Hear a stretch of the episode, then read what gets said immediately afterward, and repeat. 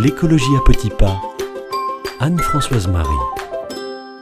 En cette dernière semaine de l'année, je vous propose de revenir sur quelques bonnes nouvelles pour la planète que nous avons eues en 2023. La première, c'est une loi passée le 16 octobre en Europe et qui concerne l'interdiction des paillettes en plastique, ces microbilles que l'on trouvait dans des produits cosmétiques, comme des gommages par exemple. Cette interdiction fait suite à un texte adopté le 25 septembre qui vise à faire disparaître les produits contenant des microplastiques, comme certains détergents, des jouets ou encore du maquillage. Un pas important pour faire disparaître cette pollution invisible mais très présente. 90% de la pollution plastique des océans serait due à ces microplastiques. Une autre bonne nouvelle, et qui fait suite à une polémique ayant lieu en début d'année, c'est que les footballeurs français vont arrêter de prendre systématiquement l'avion ou le car pour se rendre au match. C'est une avancée pour l'impact écologique du foot professionnel, où la majorité des émissions carbone sont émises par le transport des joueurs et des joueuses.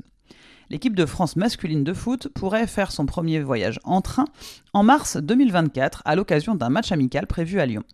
L'équipe de France féminine, elle, prenait déjà le train pour certains déplacements. Passons maintenant sous l'eau et joignons-nous aux 45 pays qui s'engagent à donner 12 milliards de dollars pour protéger les coraux.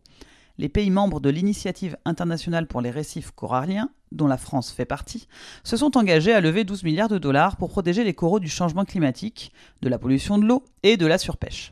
Cet argent devrait servir à protéger 10 000 km de récifs de corail, à doubler la surface des zones protégées d'ici 2030, mais aussi à financer des opérations de restauration sur des coraux abîmés. Sur ce sujet, il y a urgence. 20% des récifs coralliens de la planète ont été détruits, et seulement un tiers d'entre eux sont considérés comme en bonne santé. Et puis, une dernière bonne nouvelle, la population des rhinocéros repart à la hausse en Afrique. 23 290, voilà le nombre des rhinocéros comptabilisés sur le continent africain en 2022. C'est un chiffre en hausse de 5% par rapport à 2021, selon l'Union internationale pour la conservation de la nature. Dans le détail, la population des rhinocéros noirs et blancs ont augmenté respectivement de 4,2 et de 5,6% au cours de l'année dernière. C'est la première fois depuis 2012 que cette espèce enregistre une progression.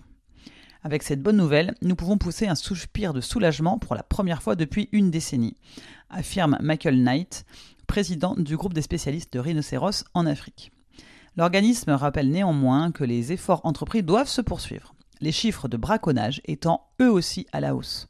En 2022, 561 rhinocéros ont été tués pour des raisons de braconnage. Espérons que 2024 nous apporte aussi son lot de bonnes nouvelles et qu'elle puisse enfin marquer un tournant vers une prise de conscience et une prise d'action collective en faveur de l'environnement. Je vous souhaite une très très bonne année 2024.